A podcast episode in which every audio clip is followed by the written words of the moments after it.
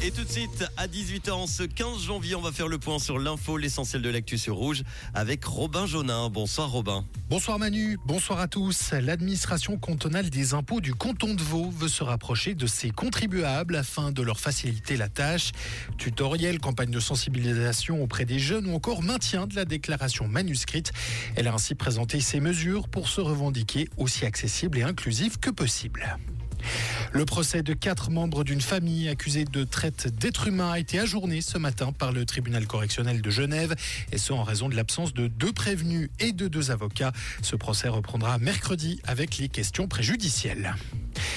Une journée chargée à la Berne fédérale avec notamment la visite du président ukrainien Volodymyr Zelensky arrivé peu avant midi sur sol suisse.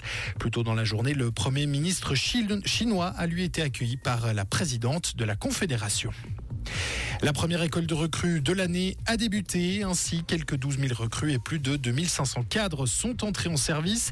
La proposition de femmes est de 2,9%, des chiffres quasiment similaires à ceux de l'an dernier. Une école de recrues qui démarre donc pour 18 semaines. L'île Maurice aussi victime du cyclone Bellal, voiture emportée par les eaux, bâtiments inondés ou front de mer submergé par les vagues. L'île a connu deux premiers dégâts à l'approche de ce cyclone. Un niveau d'alerte sur l'île qui a été relevé euh, à 3 sur 4 possibles, quelques heures après que l'œil du cyclone a touché l'île voisine de la Réunion, faisant une victime. Et on termine en tennis. L'aventure de l'Open d'Australie s'arrête déjà pour Stan Wawrinka. Le Vaudois a été éliminé du tournoi dès le premier tour, tôt ce matin.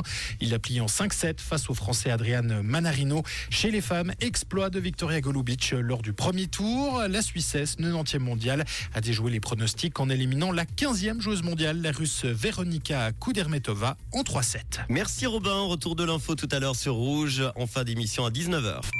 Comprendre ce qui se passe en Suisse romande et dans le monde, c'est aussi sur Rouge. La météo pour demain mardi, le temps sera assez ensoleillé malgré quelques voiles nuageux d'altitude et quelques bancs de brouillard matinaux sur le plateau. En fin d'après-midi, les nuages feront le retour avec quelques faibles précipitations.